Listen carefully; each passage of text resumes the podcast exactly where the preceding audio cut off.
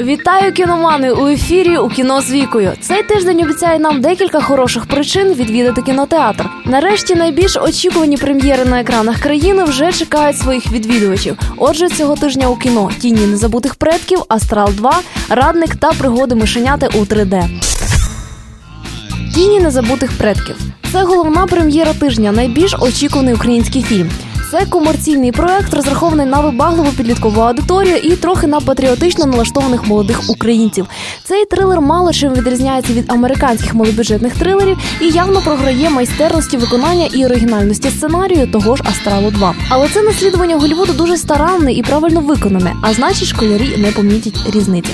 Любомир Левицький вже намагався підкорити український кінопрокат з фільмом Штойня. Зрозумів свої помилки, а головне дочекався, поки цей самий прокат виросте достатньо, щоб його новий фільм зміг окупитися за рахунок тих же школярів. Хоч українці давно знімають недурне кіно, яке показують на великих фестивалях, саме на тіні покладаються на головні національні надії. Чи то тому, що режисера звуть Любомир, чи тому, що кіно розповідає про карпатських шаклунів, а може й тому, що всі сподіваються на виникнення українського Голівуду, який буде знімати багато турних блокбастерів, від яких всі українські кіномани будуть потім з таким же задоволенням вернути ніс, як сьогодні вернуть від американських. Тому що страшилка для школярів вона і в Україні страшилка для школярів. Оцінити старання Левицького ви можете вже з 14 листопада. Астрал, глава 2 Джеймс Ван давно став визнаним майстром страшилок. Він створив першу пилу, зняв закляття, перший астрал і ще кілька успішних фільмів жахів. Не можна сказати, що він приніс щось нове в цей жанр, але він успішно його опанував. Це незаперечно. Ван майстерно створює напругу, комбінуючи класичні перевірені часом прийоми. І успіх його фільмів пояснюється просто. Його цільова аудиторія швидко зростає. Якщо ви ніколи не бачили, як з туману виринає нежить, ви звичайно ж злякаєтеся. Але те, що завжди рятувало Джеймса, стало його прокляттям в другому астралі.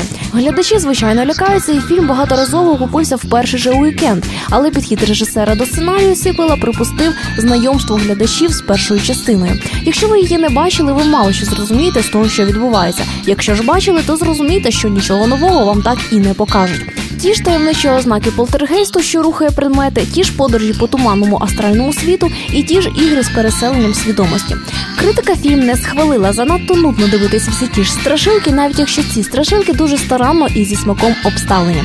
Проте поставити свою оцінку астралу ви зможете уже з 14 листопада. Радник фільм дуже великих очікувань, що ці очікування катастрофічно не виправдав.